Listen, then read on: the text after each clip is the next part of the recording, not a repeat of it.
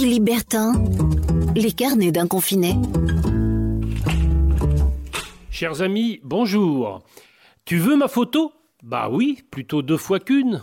En cette période de confinement où chacun, je le rappelle, doit rester chez soi, il y a en effet une activité qui se développe à vitesse grand V.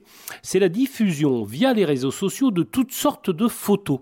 Des photos de famille, entre amis, entre collègues de travail.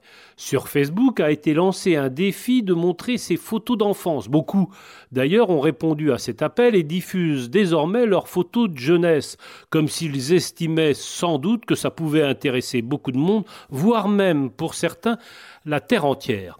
Euh, à propos de photos, un artiste saint-lois a lancé un petit concours demandant aux internautes de poster sur les réseaux sociaux des clichés vus de leur fenêtre. Je ne sais pas si ça va intéresser grand monde de savoir ce qu'il y a de l'autre côté de la rue, mais ça peut faire passer le temps.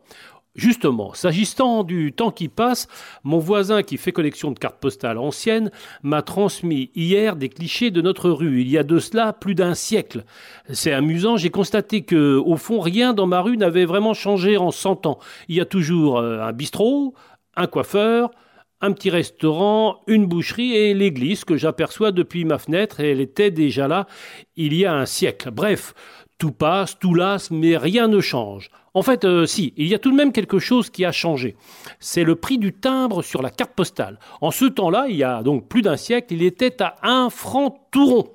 Ça fait combien ça en euros? Allez, vous avez la journée pour calculer et surtout, surtout, ne vous pressez pas, on a tout le temps. Allez, portez-vous bien, prenez soin de vous et à demain.